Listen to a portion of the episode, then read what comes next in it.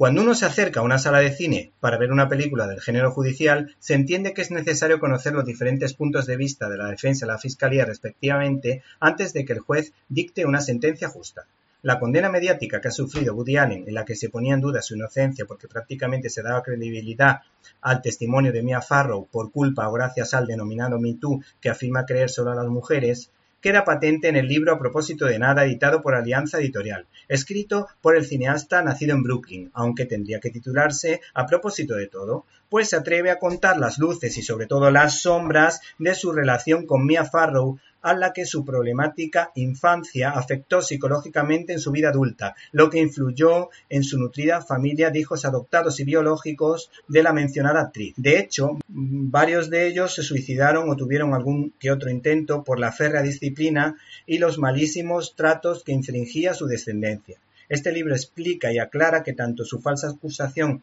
de abuso al hijo biológico de ambos como la relación de pareja que tiene con su hija Sun-Ji,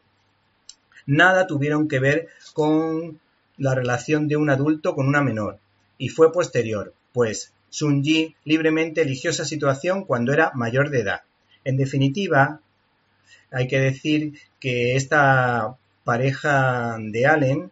con la que lleva muchos años de positiva relación, concretamente más de 20, sufrió el maltrato de Farrow y que a la pregunta de cuál fue su momento más feliz de su niñez, Sun-ji responde siempre con contundencia que fue su paso por el orfanato de monjas en Corea del Sur. ¿Te está gustando este episodio? Hazte fan desde el botón apoyar del podcast de Nivos. Elige tu aportación y podrás escuchar este y el resto de sus episodios extra. Además, ayudarás a su productor a seguir creando contenido con la misma pasión y dedicación.